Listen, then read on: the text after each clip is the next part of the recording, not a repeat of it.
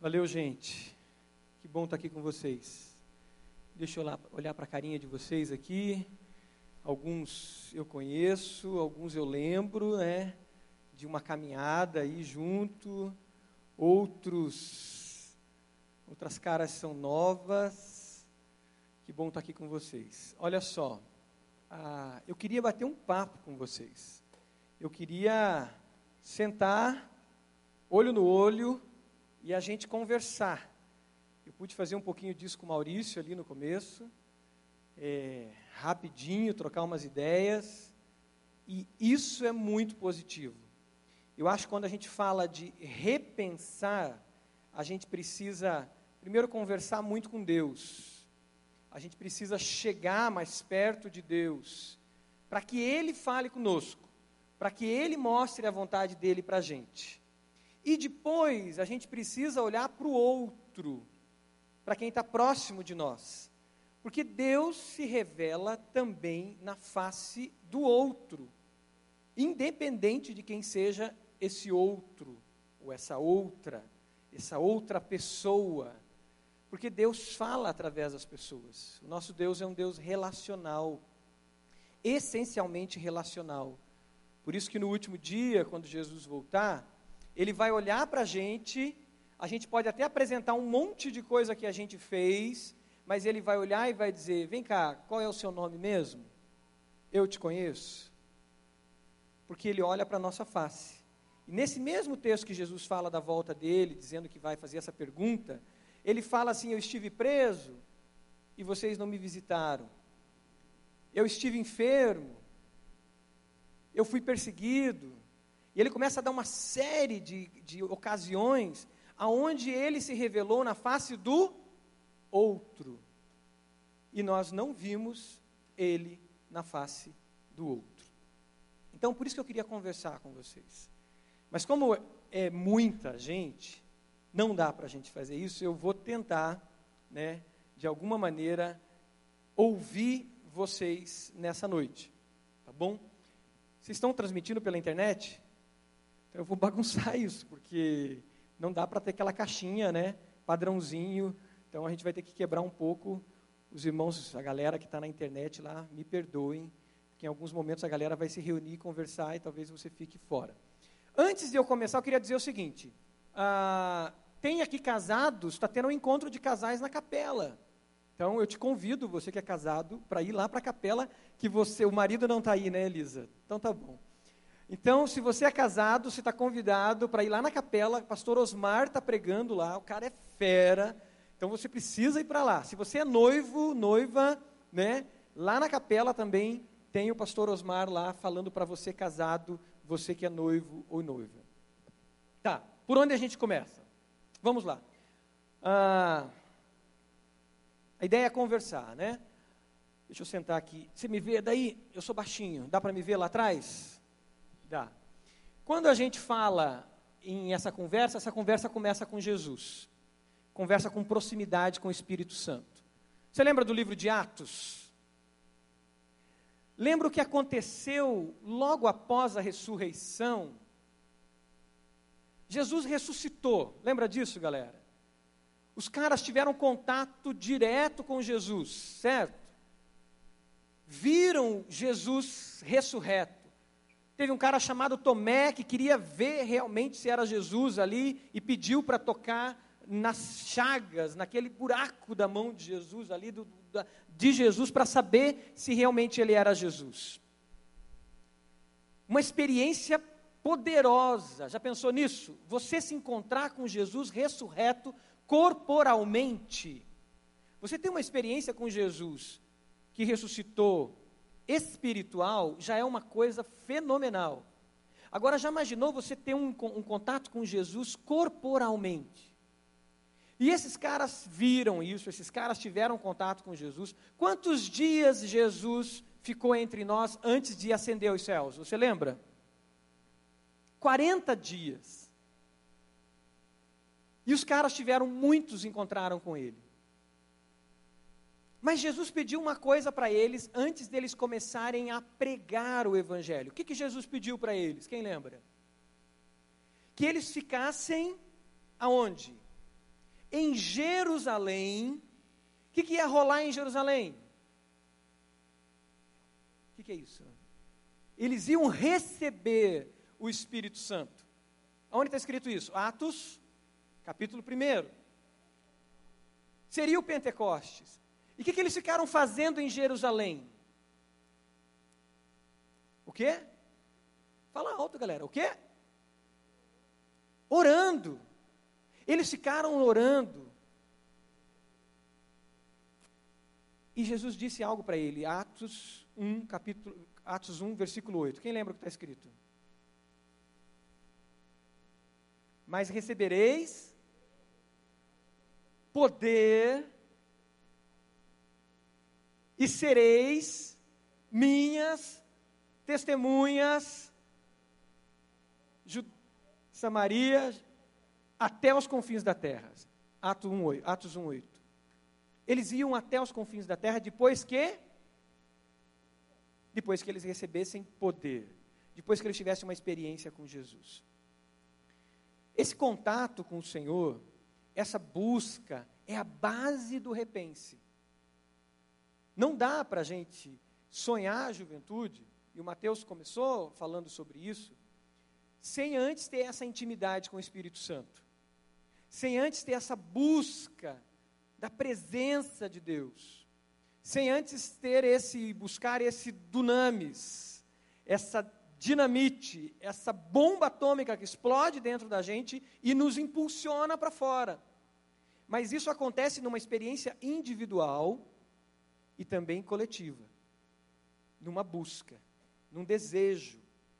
E esses homens e mulheres fizeram isso. E vocês sabem, capítulo 2 de Atos, a galera recebeu o Espírito Santo e o nome de Jesus foi proclamado em várias línguas e muitos creram e o evangelho ali se expande e os caras começam uma revolução no mundo da época. Quando você estuda o mundo da época de Jesus, o negócio era pauleira, o negócio era muito difícil. Você tinha um império extremamente opressor, o Império Romano, que dominava, que impunha com mão de ferro, oprimia os povos daquela época.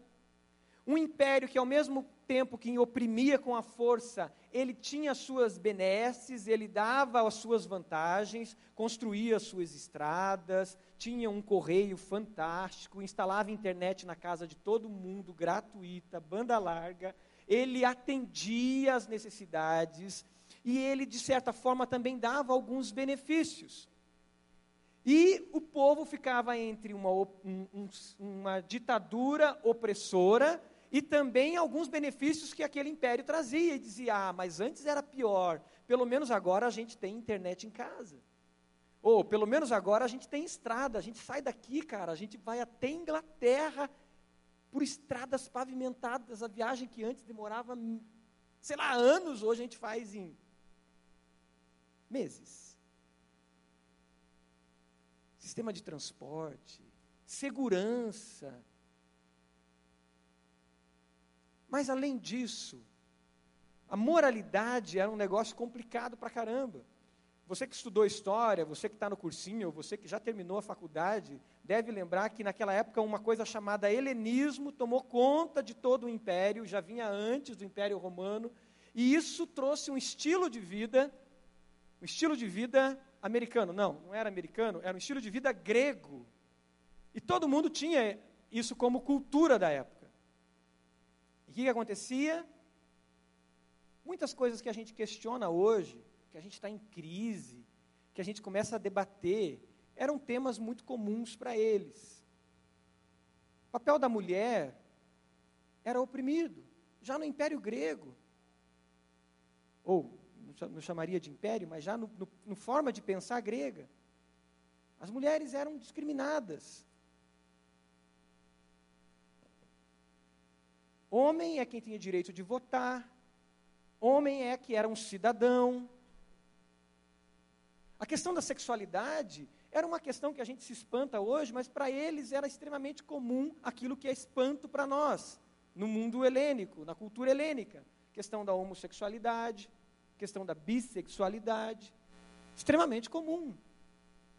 Os gregos diziam que um verdadeiro amor só existia entre um homem e outro homem. O grego dizia: é impossível você amar uma mulher, porque uma mulher é um ser inferior. E se é um ser inferior, não se ama uma mulher. Esse era o pensamento grego. Você só consegue amar um outro homem. Porque um outro homem é um ser inteligente, que pensa, que raciocina, que cria pensamentos. E é possível só amar eles. E isso era extremamente comum. E a gente poderia gastar muito tempo aqui pensando sobre o estilo de vida da cultura helênica que existia naquela época, que esses caras cheios do Espírito Santo agora começam a ter que se infiltrar nela. Escravidão extremamente comum. Uma sociedade escravocrata. E esses caras agora têm uma experiência com o Espírito Santo. O Espírito Santo diz para eles: repense tudo, e o Espírito Santo começa a falar com eles e eles começam a repensar o estilo de vida deles, o legalismo que eles traziam da cultura judaica. E eles começam a se infiltrar nessa sociedade. Dá para imaginar o tamanho do desafio deles? Era menor ou maior que o nosso? Ou era igual? Só muda as circunstâncias existia um grande desafio na mão deles. E a história você já sabe. Os cristãos começam a se expandir, a fé cristã começa a tomar não somente Jerusalém, mas ela sai de Jerusalém e ela toma o mundo da época. Ao ponto, por exemplo, abra lá em Atos capítulo 17, dela entrar no mundo grego, Atos capítulo 17. Se tem algum cara perto de você sem Bíblia, chega perto dele e diz: E aí? Abre a Bíblia aí. Traz da próxima vez. E compartilha aí com ele Atos 17, do 1 ao 7. Aqui o evangelho já tinha se expandido. No começo eles queriam ficar só entre eles ali, fechados em Jerusalém. Deus manda uma perseguição eles são obrigados a sair de Jerusalém, eles são obrigados a sair da Palestina e eles são obrigados a entrar mundo afora, todo aquele mundo que o Império Romano dominava. E aí, olha o que aconteceu em Atos 17, já na cidade de Tessalônica, já muito longe de Jerusalém. Atos 17, versículo 1. Tendo passado por Anfípolis e Apolônia, chegaram a Tessalônica onde havia um, uma sinagoga judaica. Segundo o seu costume, Paulo foi à sinagoga e por três sábados discutiu com eles com base nas Escrituras. Repense, repensando a maneira de pensar dos judeus que estavam longe. Versículo 3: explicando e provando que o Cristo deveria sofrer e ressuscitar dentre os mortos. E dizia: Esse Jesus que lhes proclamo, proclamo, proclamo é o Cristo. Alguns dos judeus foram persuadidos a se unir, e se uniram a Paulo e Silas, bem como muitos gregos tementes a Deus, e não poucas mulheres de alta posição. Mas os judeus ficaram com inveja. Reuniram alguns homens perversos, dentre os desocupados, sempre tem os caras dispostos a fazer um quebra-quebra. Já percebeu isso? Sabe aquele esquema do colégio? Que não sei se ainda acontece com vocês, mas na minha geração acontecia muito isso. Vamos falar com o diretor do colégio. Porque não estamos concordando com isso. E aí você reúne uma galera e você vai falar, mas sempre tem uns caras que dizem, não basta falar. Vamos quebrar tudo. E tinha uns caras assim, os caras desocupados, versículo 5, e com a multidão iniciaram um tumulto na cidade vamos quebrar tudo. Invadiram a casa de Jason em busca de Paulo e Silas, a fim de trazê-los para o meio da multidão. Contudo, não os achando, arrastaram Jason e alguns outros irmãos para diante dos oficiais da cidade, gritando: Olha o que eles diziam. Esses homens, que têm causado alvoroço por todo o mundo, agora chegaram aqui. Aonde eles pisavam, aonde os discípulos de Jesus eles repensarem. Era um encontro que mexia nas estruturas, na vida da pessoa e na estrutura daquela sociedade. Isso era comum. E a história continua. Você vai ver que isso mexe com a estrutura de uma sociedade escravocrata. Isso começa a diluir isso. Isso mexe com a estrutura de uma sociedade machista. Mulheres começam a ter espaço, posição, liderança, envolvimento. Isso começa a mexer com uma estrutura de um estilo de vida e envolve a questão da sexualidade deles, porque o cristianismo começa, ou os discípulos de Jesus começam a apresentar o que é sexualidade, basta você ler Romanos capítulo 1. Isso começa pelas bases, escravos se convertendo, mulheres se convertendo, e isso começa a entrar nas estruturas do império. Ao ponto de, no ano 300, um cara chamado Constantino, que era um imperador, disse que se converteu. Pode ser que tenha se convertido mesmo. E ele começa a entender que é mais negócio ser cristão do que ser pagão. E aí é onde a coisa estraga. Porque a igreja, depois de Constantino, começa a ser escrava do império. E aí as pessoas começam a ser obrigadas a serem cristãs. E aí é uma outra história. Mas os verdadeiros discípulos de Jesus nunca deixaram de buscar o Mestre, nunca deixaram de levar essa atitude de repensar a quem está perto deles. E a história continua, surge uma igreja dominadora, e depois, 1500 anos depois, 1.300 anos já aparecem muitos reformadores, mas em 1500 surge um cara chamado Lutero.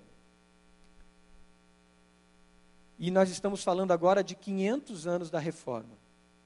500 anos desse cara que mexeu nas estruturas da época dele e colocou todo mundo para repensar. Mas se a gente continuar, nós teríamos tantos outros caras, mulheres e homens, que fizeram muita gente repensar. Mas como, como estamos 500 anos depois, a gente pode falar de outros 500 também. Vamos falar, por exemplo, de um cara na nossa época chamado Martin Luther King, que tem em comum com Lutero o nome. E esse cara colocou muita gente para repensar também. Um pastor, um jovem que vai pastorear uma igreja pequenininha no sul dos Estados Unidos. E lá ele causa um alvoroço, usando a expressão que está em Atos aqui, que a gente leu na tradução, na nova versão internacional. Ele vê como aquele povo estava sendo oprimido, ele vê como a, a, os negros não tinham dignidade, ele vê a injustiça que era causado sobre, causada sobre os negros, e ele resolve que ele deveria fazer algo. E ele resolve que ele deveria agir de uma maneira que colocaria em xeque e em choque todos daquela sociedade dele. Nós estamos falando de algo do século passado, recente para todos nós. Se a gente volta para Lutero, Lutero faz isso olhando para uma realidade de uma igreja opressora na época dele. Uma igreja que dominava, uma igreja que explorava, uma igreja que colocava medo nas pessoas para que ela, com medo, essas pessoas com medo fizessem tudo o que aqueles líderes opressores pedissem. E Lutero tem uma experiência com Deus e ele diz: não é assim, não pode ser assim. Tem um outro cara num outro momento também, chamado William Wilberforce, que já no século 18, 17, 18, ele coloca todo mundo para pensar. Eu queria que você visse um filmezinho que fala desse figura aí chamado William, William Wilberforce. Na verdade é um trailer de um filme.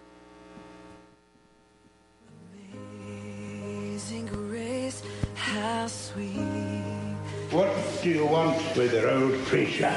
I'm here to seek your advice.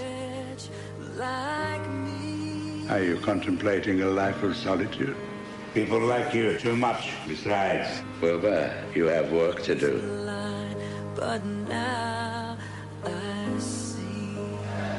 No one of our age has ever taken power, which is why we're too young to realize that certain things are impossible. You're the best fighter in the house and the best speaker. Where does this little terrier spring from? I believe he's a Yorkshire Terrier, my lord. One man will risk everything Payment in kind. There's nothing you have I'd want, Your Grace. He'd fetch at least 25 guineas. The game is over. to speak for those who could not. They do this to let you know that you no longer belong to God, but to a man. To make the blind see We have no evidence that the Africans themselves have any objection to the trade. and to lead a movement that would change the world. Do it. Throw their dirty, filthy ships out of the water. The Slave trade has 300 MPs in its pocket. It would be just you against them. If we were to outlaw the trade tomorrow, it would bring financial disaster. His enemy is my enemy. Wilberforce is a rebel. No matter how loud you shout, you will not drown out the voice of the people! People! Have passion. That matters more. In Africa, I was a prince. In many ways, not unlike you. I'm going to try again. As your prime minister, I urge caution.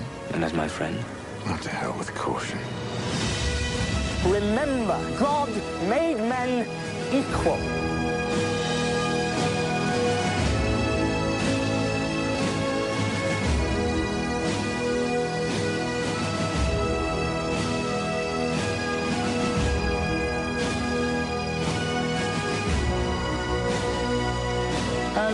Was blind, but now I see. Did I write that? yes, you did. Now at last it's true. Amazing Grace.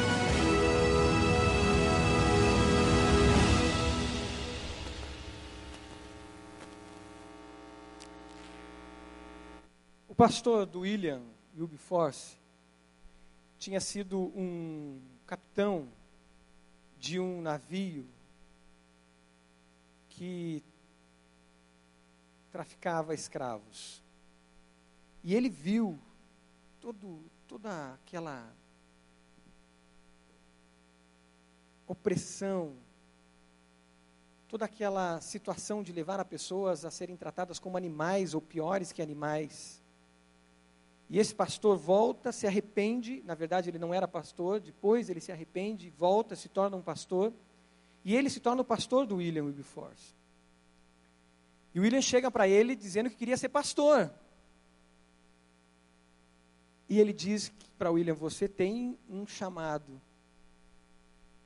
E o teu chamado é para acabar com toda essa situação de opressão que existe sobre pessoas criadas à imagem e semelhança de Deus. E desafia o William Wilberforce a se envolver na política para isso. A questão é, se a gente pega a história, não somente a partir de Jesus, mas desde o Antigo Testamento, Deus está usando um povo para que a glória dele seja manifestada, e essa glória seja manifestada através de ações, através de atitudes, que faz com que a face do outro de fato resplandeça a face de Deus. Isso tanto no Antigo Testamento, quando você vê os profetas falando com força, colocando a vida deles em risco sobre aqueles que oprimiam, seja no Novo Testamento, com pessoas cheias do Espírito Santo, fazendo isso. E até hoje, graças a Deus, Ele tem levantado pessoas para isso. O que, que motivou eles? Um sonho. Sonho, sonhar. Isso moveu o coração deles. Sonhar os sonhos de Deus. E qual é o sonho de Deus? Que cada ser humano se torne filho de Deus e seja visto e respeitado com direitos e dignidade como um filho de Deus. E glorifique a Deus com a vida deles. Atos 2, vai lá para Atos 2. Atos capítulo 2, aquilo que eu falei lá, que teve o Espírito Santo, que desceu sobre eles. Atos 2, quando pedem explicação para Pedro sobre o que estava acontecendo, quando o Espírito Santo veio sobre eles, Pedro diz um negócio muito importante, que tem que reverberar no nosso cabeça até hoje e a todo instante. Atos 2, versículo 17 em diante. Olha lá o que, que diz. Nos últimos dias, diz Deus, derramarei do meu espírito sobre todos os povos. Os seus filhos e as suas filhas farão o quê? Diga bem alto. Seus filhos e suas filhas farão o quê? Profetizarão. Profetizar é anunciar a verdade de Deus. E isso muitas vezes implica em colocar a sua vida em risco. O profeta, ele vê aquilo que a maioria não vê. E ele não tem medo de levantar e dizer: Deus está mostrando isso. Isso é pecado. Isso é indigno. Isso fere o caráter, isso fere a vontade de Deus. Mas ainda diz o seguinte: os jovens terão o quê? E os velhos terão sonhos. A pergunta que fica para nós, e que eu quero que você reflita, e aí vocês vão conversar sobre é: qual é a visão que Deus está te dando como jovem? Qual é a visão que você está permitindo que o Espírito Santo fale com você para que a juventude cross viva? Qual é a visão? Ou os seus olhos estão cegos? Ou você sai daqui, vai para a faculdade e parece que a partir do momento que você sai daquela porta, você fica cego. E a vida se torna uma rotina normal, uma rotina, coisas normais que acontecem. E você não consegue ver o que Deus quer para a sua faculdade, você não consegue ver o que existe de fato na sua empresa, no seu trabalho, no seu escritório, que de repente precisa que os seus olhos sejam abertos para que você seja profeta lá dentro. Você não consegue ver o que, que existe lá no cursinho, o que, que existe lá na, na, na, na sua sala de aula que precisa de uma voz profética. E como que a juventude cross pode ser essa voz profética? E o que é que a juventude cross precisa abrir os olhos para que ela deixe de ser sal dentro de um saleiro e ela faça a diferença? Essa semana eu tive, tive uma experiência muito bacana e coisas que o Espírito Santo faz para aquecer o coração da gente, para que eu pudesse vir aqui falar com vocês apareceu na minha sala lá um cara chamado Rodrigo Muniz, que é um cara que, quando eu tinha idade de vocês, a gente se conheceu e a gente começou a buscar Deus em oração para que Deus nos desse visão. E a primeira coisa que aconteceu foi quando a gente estava orando um grupo, era eu, o Rodrigo, tinha a Aninha, tinha uma turma, a Patrícia, aí vai uma galera. E Deus falou muito com a gente, naquele momento estava se falando muito sobre a questão da AIDS, e estava todo mundo em pânico naquele momento, e a mídia e tudo mais, e a gente resolveu que a gente ia falar sobre sexualidade. Tá, normal dentro da igreja falar sobre sexualidade. Não era tão normal naquela época, mas tudo bem. Mas a gente resolveu que a gente ia falar sobre esse tema na rua. E aí eu era de uma igreja lá no sítio cercado, bem longe daqui. E eu vim falar com o pastor Silvado, porque era o cara da cidade, né, que todo mundo respeitava e tal. Eu vim pedir uma opinião dele. Falei, pastor, a gente quer fazer uma, um, alguma coisa na rua sobre o tema sexualidade. Ele falou, você está louco. Primeiro que Batista não vai para a rua. Isso não existe. Segundo, que o tema sexualidade você vai se expor você vai ser bombardeado. Você está namorando? Tô. Quantos anos tem namorada? 16. Quantos anos você tem? 19. Ele já ficou, fez aquela cara assim. Você vai ser bombardeado exatamente aí. Mas tudo bem. Ele disse uma frase que eu guardo até hoje. Se vocês jovens não fizerem alguma coisa, não vai ser eu que vou fazer. Então façam e você vai ter todo o meu apoio. Eu nem era do Bacaxiri, era de outra igreja. E aí começamos a reunir uma galera e fomos para a rua. Levamos 400 jovens batistas para a rua, que era um milagre. E demos a cara a tapa. Pastor Eliezer tinha 15 anos de idade, ele pregou esses dias aqui na igreja, o Eliezer que é da CCI, que é missionário no Nepal, é o líder da CCI, a, a Lana conhece ele. De cara entrevistaram Eliezer e ele foi capa da Folha de Londrina. E aí foi uma entrevista legal. Mas um jornal de São Paulo colocou assim: Jovens de Curitiba estabelece uma carteirinha para dizer se menina é virgem, se mina é virgem ou não. Nossa. Aí um outro jornal de Curitiba estraçalhou com a gente, meteu a boca na gente. E aí me chamaram para ir para um debate na televisão. E lá vai eu.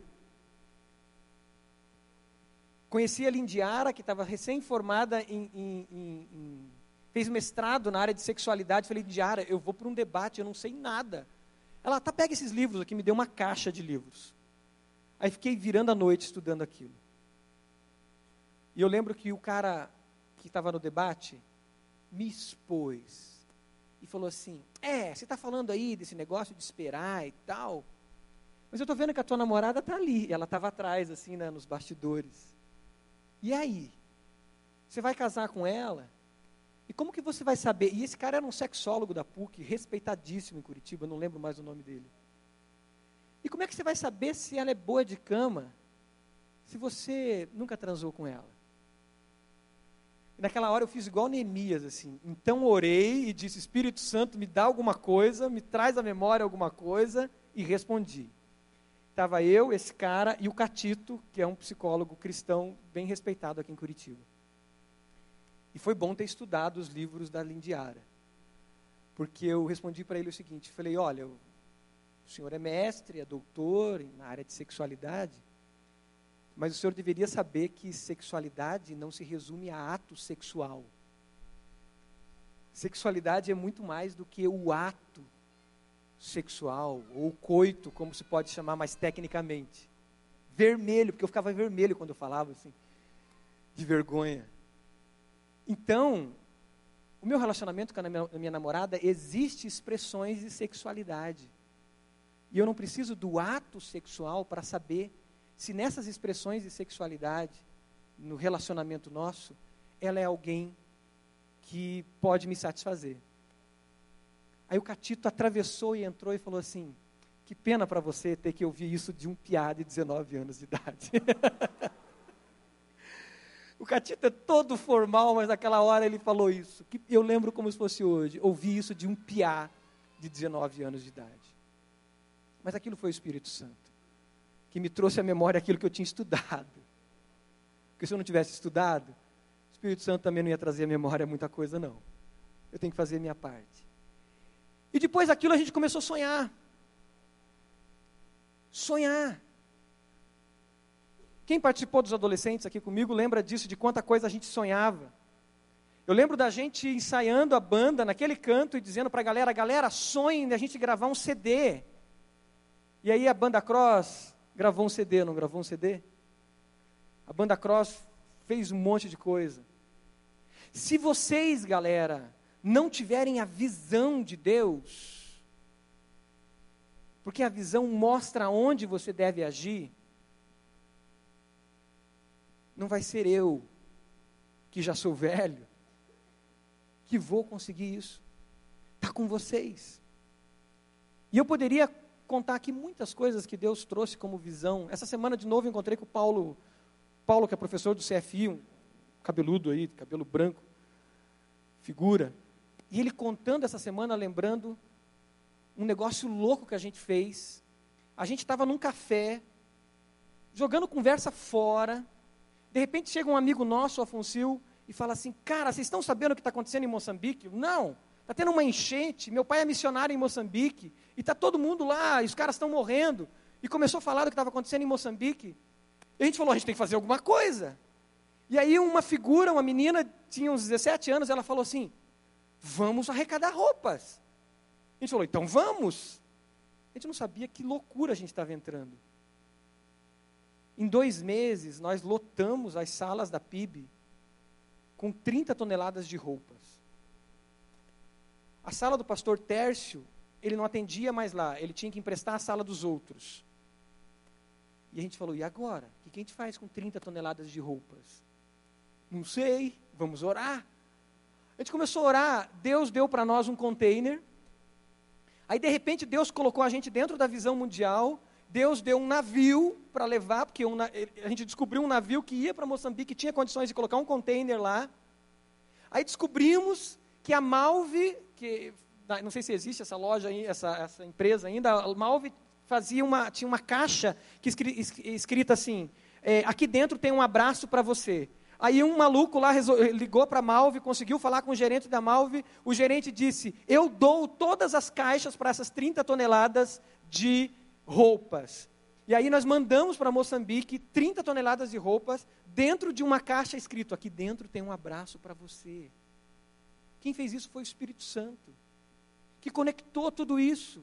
Mas porque teve três figuras que tiveram uma visão de Deus. E aí, galera, a gente passou um dia na PIB, das 8 da manhã às 10 da noite, num culto que durou horas, que a galera dobrava a roupa, escrevia bilhetes e colocava dentro de cada roupa. Para que quando chegasse em Moçambique, as pessoas abrissem e ali tivesse uma mensagem de paz, um versículo bíblico, um, uma poesia, milhares de coisas que foram escritas pelos jovens, uma letra de uma música, e que no final falasse de Jesus para aquelas pessoas em Moçambique. Uma visão. Uma visão. A questão é: para que existe a Juventude Cross? Se vocês deixarem de existir amanhã, que falta fará para Curitiba? Você tem o Espírito Santo. Ele habita em você. Ele habita em mim. Nós precisamos ter intimidade com Ele. Buscar e dizer: Senhor, fala comigo o que eu tenho que repensar na minha vida. Mas ao mesmo tempo, como grupo, a gente tem que dizer: Senhor, o que, que eu preciso fazer com todos os dons, habilidades, tudo que o Senhor me deu? Qual é a visão do Senhor para mim?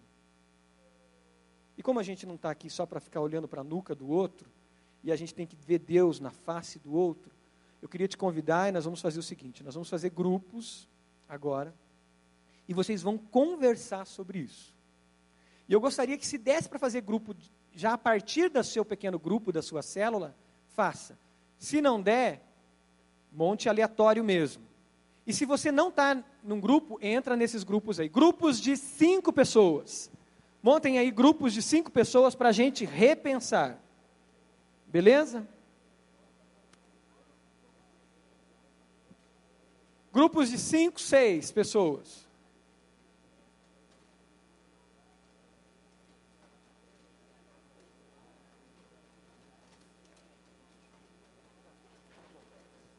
Tá. Vamos lá, grupos de cinco pessoas. Tente pegar grupos mais ou menos ali da sua. que você tem afinidade, mais ou menos da sua idade. É, forme grupos a partir da sua célula. E quem não está em grupo, chega para um grupo.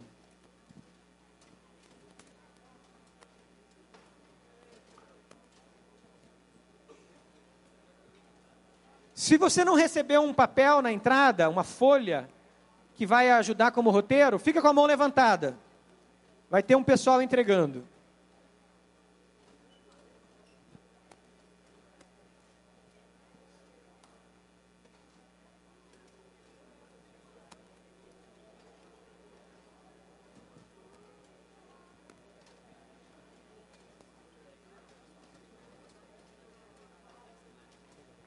Pessoal que está na internet, você pode interagir pelo chat, tá bom?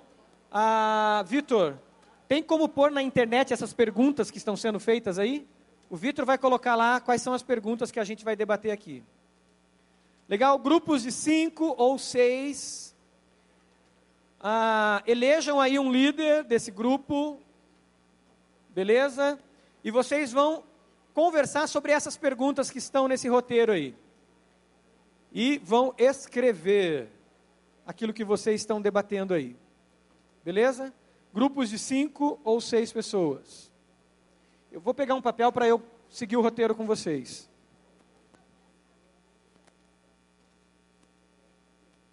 Tem uma folha sobrando?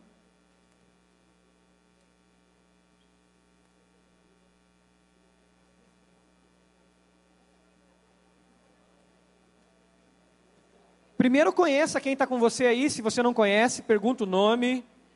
Um minutinho para você conhecer gente nova que está no teu grupo, tá bom?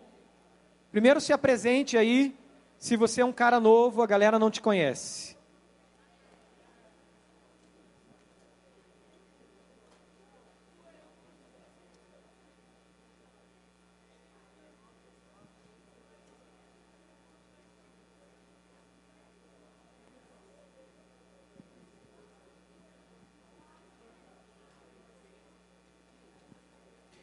Tempinho para vocês se conhecerem.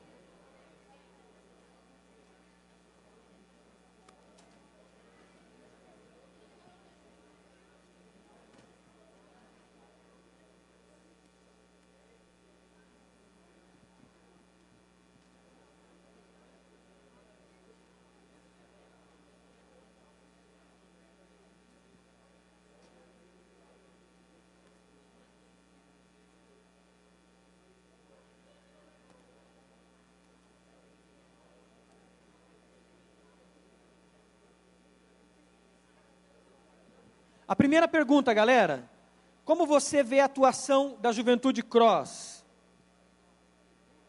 Como você vê? Atualmente, como é que rola isso para você?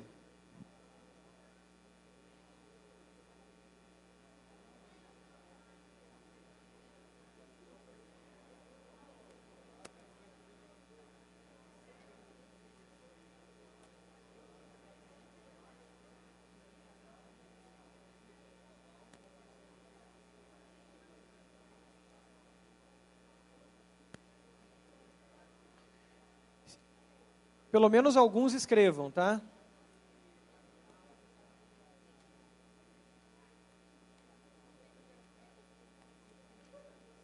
Como é que está a Juventude Cross hoje? Responde ali na primeira pergunta.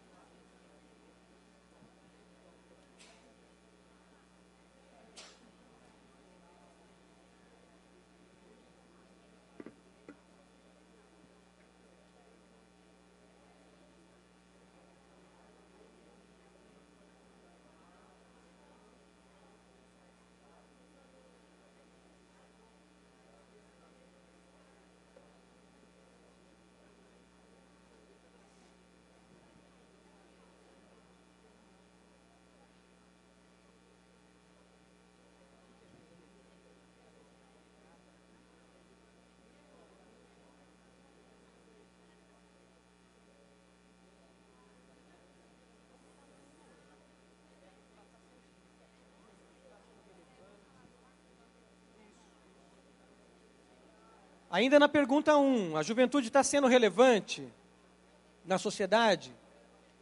Juventude Cross está promovendo transformação? Como ela está fazendo isso? Quais são as formas que ela está alcançando isso?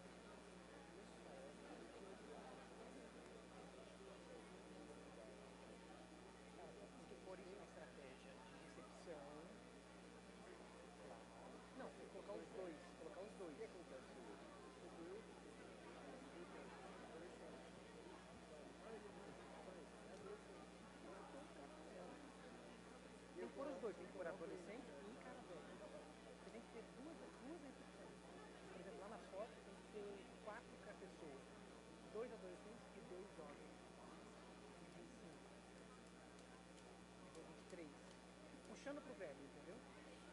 E assim, não é adolescente de 16, é o cara de 18. É dois de 18, cara de 18 e dois. Tem que ser pensado, a estética pensada assim a, a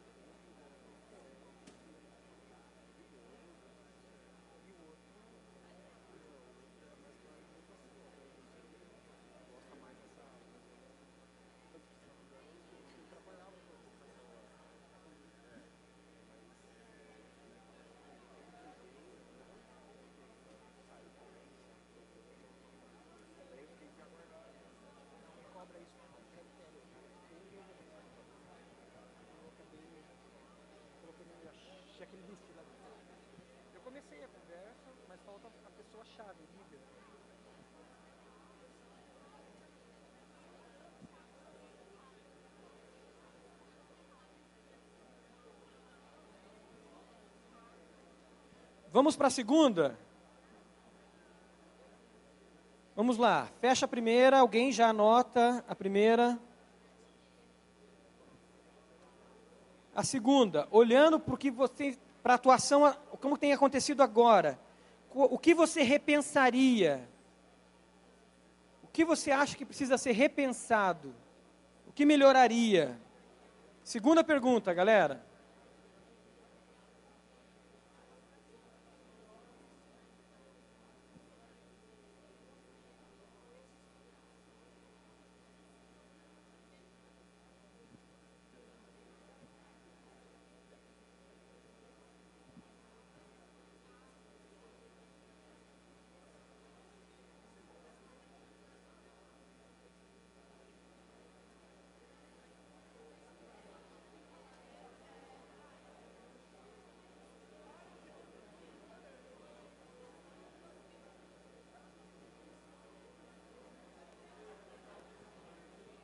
Segunda pergunta: o que tem que ser repensado?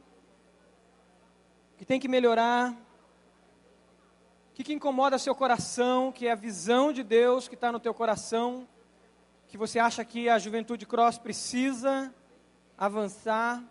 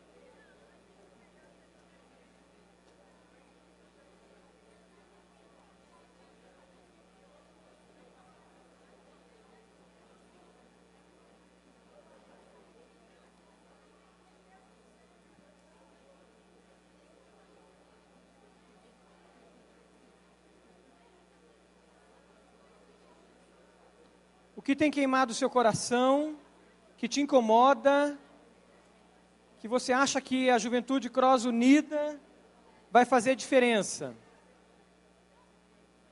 Coloca isso na pergunta 2. Quando você sai daqui e você se sente incomodado, e você crê que se a juventude cross estiver unida, Deus vai usar isso para mudar a realidade à sua volta. Põe lá.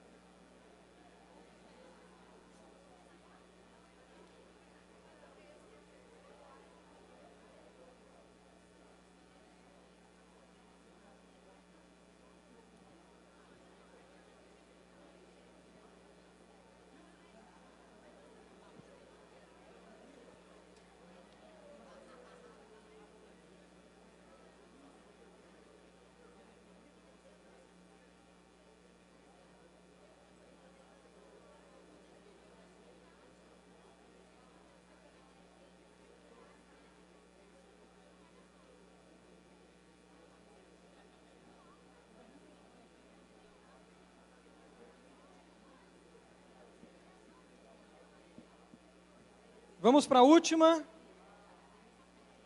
Quais novas ações você acredita que poderiam ser desenvolvidas?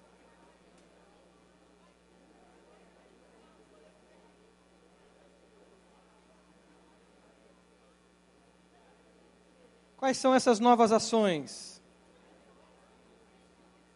Pense na sua universidade, pense se você está no mercado de trabalho, algo que envolva a realidade do trabalho, pense na escola, pense na galera da sua idade.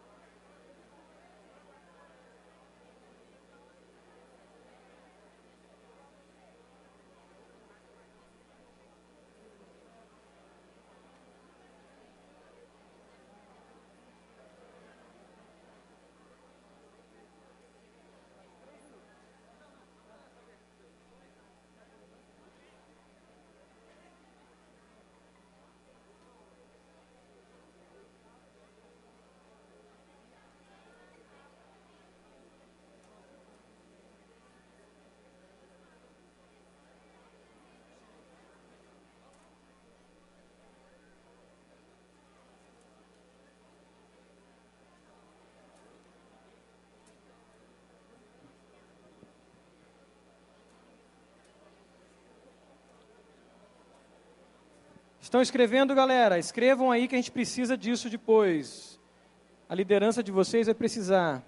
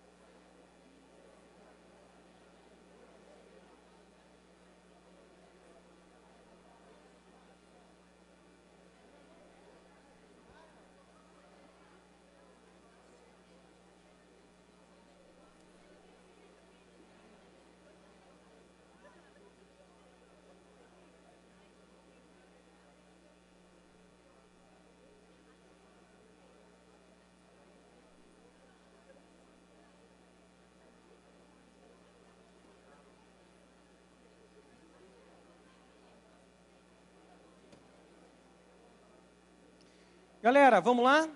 Fechando.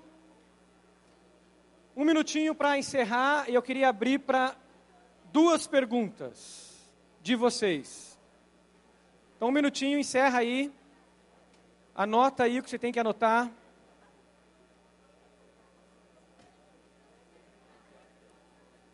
Um minuto.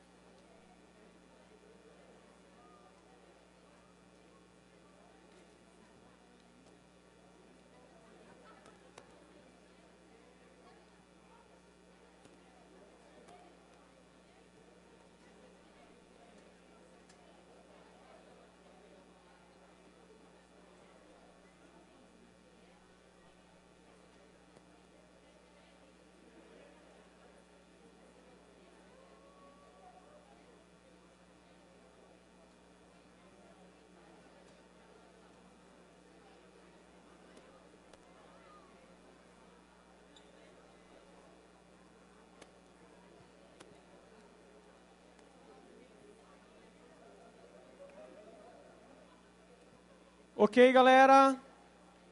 Só queria que você virasse um pouquinho para cá a cadeira, não precisa quebrar o grupo, só vira um pouquinho.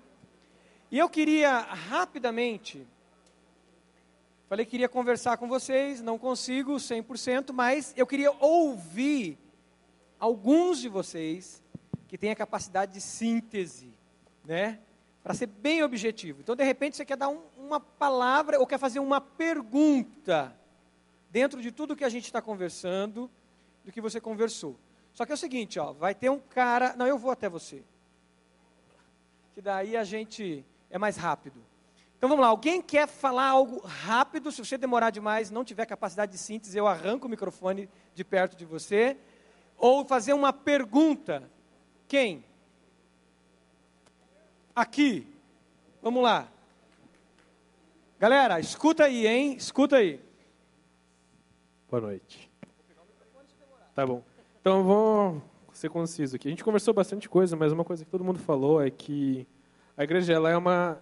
A gente tem várias esferas. E uma das esferas é a nossa nossa cidade. Então a gente tem sentido muita falta da nossa cidadania. A gente tinha muito tempo atrás, a gente ia lá limpar rio, levar sopa. A gente tem visto isso acontecer de novo, mas muito fraco assim. Então a gente é, pergunta para a galera, vamos sonhar em relação a isso, vamos ser cidadãos de formas diferentes, levando sopa, limpando o rio, é, não trazendo um copinho de plástico porque isso aí faz mal para o ambiente, diversas coisas que a gente pode ser Jesus na nossa, na nossa cidade, no nosso estado, no nosso país. Acho que é isso. Legal, palmas para o comentário dele, muito bom, muito bom. Já volto aqui. Você levantou a mão. Você não levantou a mão? Aqui, mais para trás, aqui. Alguém quer falar alguma coisa ou fazer uma pergunta bem objetiva, sinteticamente resumida? Eu vou, eu vou falar rapidinho é, a respeito de uma opinião, de uma opinião aqui do nosso querido Beto, que ele é ele primeira vez que ele está na juventude. Ele falou que nós devemos nos preocupar com as ações macro, que são as coisas, os, as grandes atuações, por exemplo, viagem missionária, as coisas que a gente faz, é, Amazônia, tudo mais. E nós também criarmos situações micro, por exemplo, nós orarmos por missionários, nós atuarmos também, tipo, é, bairro, faculdade, esse tipo de coisa. aham. Eu achei interessante o que ele disse. E eu acho que nós poderíamos criar grupos nesse sentido micro, aqui da nossa, da nossa juventude, que atuam pelas pessoas que já atuam em macro. Outra coisa que é a minha opinião aí, é, eu acredito que nós, nossa igreja tem muitas congregações. E nós, como juventude, podemos abençoar essas congregações de alguns modos. E nós podemos repensar o como nós podemos abençoar essas congregações. Isso aí, galera. Palmas. Muito bom. Legal. Aqui desse lado aqui. Quem quer falar? Aqui? Ela? Você quer falar?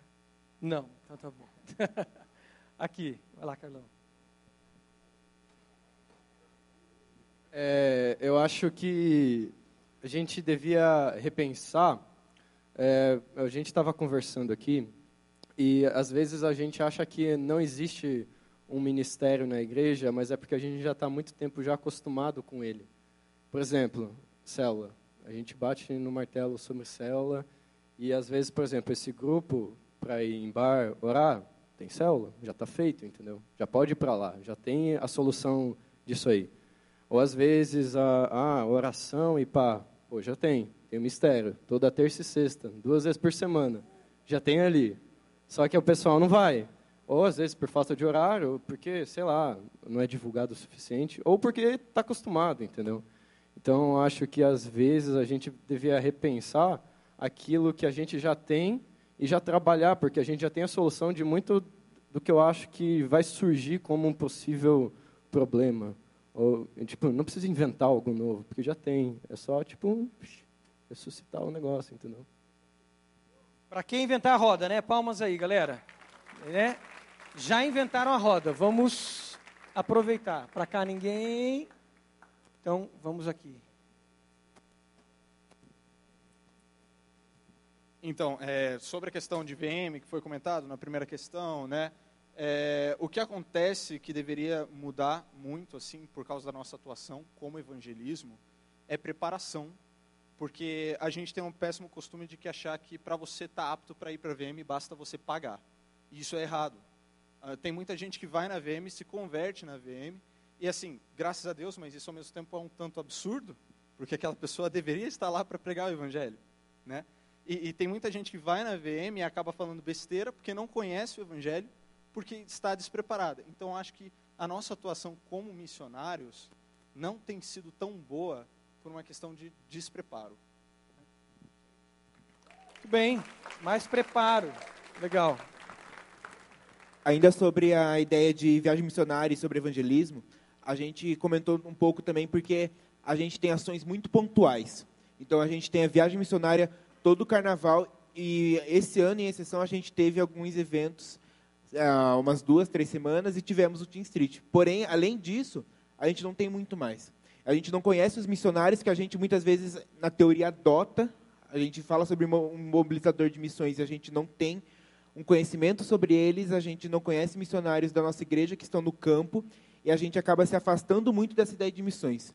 Então a gente precisa, a gente colocou a mesma coisa que o Fábio, que a gente precisa ter uma ideia de missões, o que são missões, estudos sobre isso, e é não somente isso, mas a prática e também conhecer outras pessoas que estão nessa área. Porque a hora que a gente conhece, a gente vai saber pelo que a gente está orando e também que não é simplesmente pagar fazer um investimento ali de 250, 300 reais e está tudo certo. Que existe um processo muito anterior a isso. Legal. Bom. Vamos terminar então. A, a última. Quem vai fazer a última pergunta? Ou o último comentário? Ninguém. Quem? O Silvio? Não, Silvio, Silvio, Silvio. Silvio depois fala com vocês. Galera, é isso. Vocês precisam falar, vocês precisam expressar, mas precisam, antes de tudo isso, buscar de Deus a visão dele. Existe uma sociedade que está carente, pedindo que a gente se posicione. Infelizmente, a juventude, não só da igreja, mas a juventude de um modo geral, está muito apática. Muito apática. Se você vê os movimentos que estão brigando aí fora, tem uma ou outra figura que é mais jovem, mas quem está brigando, quem está falando alguma coisa, seja certa ou errada, de direita ou de esquerda, de ação ou de, de posicionamento, é geração X. Não são os mais jovens. Só que nós, discípulos de Jesus, nós temos no nosso DNA esse chamado para causar esse alvoroço no mundo. Então a gente precisa estudar mais e pedir que o Espírito Santo abra os nossos olhos para a gente ver com os olhos de Deus. Estudar. A maioria de vocês ou já estudaram porque terminaram a faculdade, ou estão estudando. Mas isso está muito no mecânico. Isso tem que acontecer de uma maneira profética. A hora que você abrir aquele livro, hora que você ouvir aquele professor, a hora que você for entrar na sua sala de aula, você tem que dizer: Deus, usa essas pedras para falar comigo e me dá os insights que eu preciso para eu ser isso que diz Atos capítulo 2, que são esses caras que profetizarão. Porque do contrário, galera, nós vamos ser manada. Vamos ser levados de um lado para o outro e manipulados. E não é para isso que a gente foi chamado. A gente foi chamado para influenciar os outros e não para ser influenciado. Do contrário, você vai passar vergonha na sua faculdade. Do contrário, você vai passar vergonha, porque você não vai saber se posicionar. Então, o que eu posso deixar para vocês é isso: estudem com essa busca de que o Espírito Santo tire as vendas dos seus olhos para que você seja voz profética. E aí você vai olhar para o copinho no chão de uma maneira diferente. Aí você vai olhar para a maneira como a igreja age na sua estrutura de uma maneira diferente. Aí você vai incomodar mais nós, pastores. Eu sinto falta de ser incomodado. É muito chato ser pastor quando você não é incomodado por profetas. É muito chato. Pastor, em todo o Antigo Testamento e no Novo, os sacerdotes eram incomodados pelos profetas. E cadê os profetas? E uma, uma sociedade sem profeta padece. Mas por que, que não tem profetas? Porque tem gente sossegada e que se satisfaz com culto, todo sábado à noite, uma célula, um encontro bacana, e tá bom assim, e deixa a vida me levar, que nem diz o teólogo. Só isso. Entenderam? Você está entendendo onde eu quero chegar? Eu espero que o Espírito Santo mexa com você nesse sentido. E que nesse repense, a gente consiga dar o passo que o Espírito Santo tem me incomodado quando eu fui chamado para estar tá perto do Mateus, estar tá perto do pastor Tiago, não para estar tá no fronte, mas estar perto, primeiro como intercessor deles. Que a Juventude Cross 2018 marque a diferença na sociedade de Curitiba, que os jovens lá na sua faculdade, que a galera queiram saber que grupo é esse, quem é esse pessoal? E quando você entrar na, na, na sua empresa e você começar lá, primeiro dia de trabalho, e a galera na segunda-feira começarem a falar tudo que rolou no final de semana, você vai falar algo que marca aqueles caras e que eles vão dizer, cara, o que, que é isso, Juventude Cross? Cara, que interessante isso que vocês pensam. Que interessante essa maneira que você está olhando o mundo. Você diz, cara, vem comigo, eu quero te mostrar um negócio muito bacana e vou te mostrar a fonte dessa juventude cross. Eu vou te mostrar o cara que faz a nossa cabeça. Eu vou te mostrar quem é que fez a minha cabeça. E aí você vai levar o cara para Jesus, porque os sinais do reino seguirão aos que crerem. Se os sinais da presença do reino não tiver na vida de vocês e não tiver na juventude cross, ninguém vai ir atrás do rei, porque não tem sinal da presença do reino. Está entendendo? Então dobra os teus joelhos hoje à noite. Chama a tua célula, como o Carlão falou, para orar. Venha para o mistério orar. Mas venha com um pedido muito claro: Espírito Santo de Deus, fala comigo. Me dê uma visão. Me dê um negócio revolucionário. Me dê um negócio que é só teu. Um movimento de transformação. Um movimento de renovação um movimento, Pai, de vida, onde só existe morte. E isso caminhou, Pai, pelos profetas. E o Senhor revelou a plenitude disso em Jesus. Mostrou como a gente deve agir, mostrou como a gente deve combater, Pai, as trevas que existem. Jesus morreu, ressuscitou. O Espírito Santo veio, tomou homens e mulheres e a tua história não tem parado uma história do movimento do Senhor trazendo vida onde não há vida. E o que eu te peço, Pai, junto com os meus irmãos, meus amigos, junto com essa galera aqui que eu sei que te ama, Senhor. O que eu te peço é um santo incômodo no coração de cada um. E que esse incômodo, Pai, gere neles uma busca pelo Senhor mas não somente uma busca intimista, mas uma intimidade que extravase, Pai, numa visão de um movimento de transformação, Pai, levando vida onde não é vida, Senhor. Ó Deus, quebra todas as amarras, tira toda a preguiça, tira todo o comodismo, tira todo o conformismo, Senhor, e mexe com as nossas estruturas, Deus e que a gente, Pai, possa realmente ver na Juventude Cross, a partir de hoje, a partir do que o Senhor está fazendo nesse repense, a ação do Teu Espírito Santo com poder. e os sinais da presença do teu reino estarão entre nós. E muitos jovens virão, porque viram que o reino do Senhor está entre nós. Vem, Espírito Santo de Deus, vem e toma a vida de cada um, com dons, com o fruto do teu espírito e com atitude de discípulo, apaixonado por Jesus. Que venha o teu reino, Senhor. Que venha o teu reino, Senhor. Que venha o teu reino sobre nós.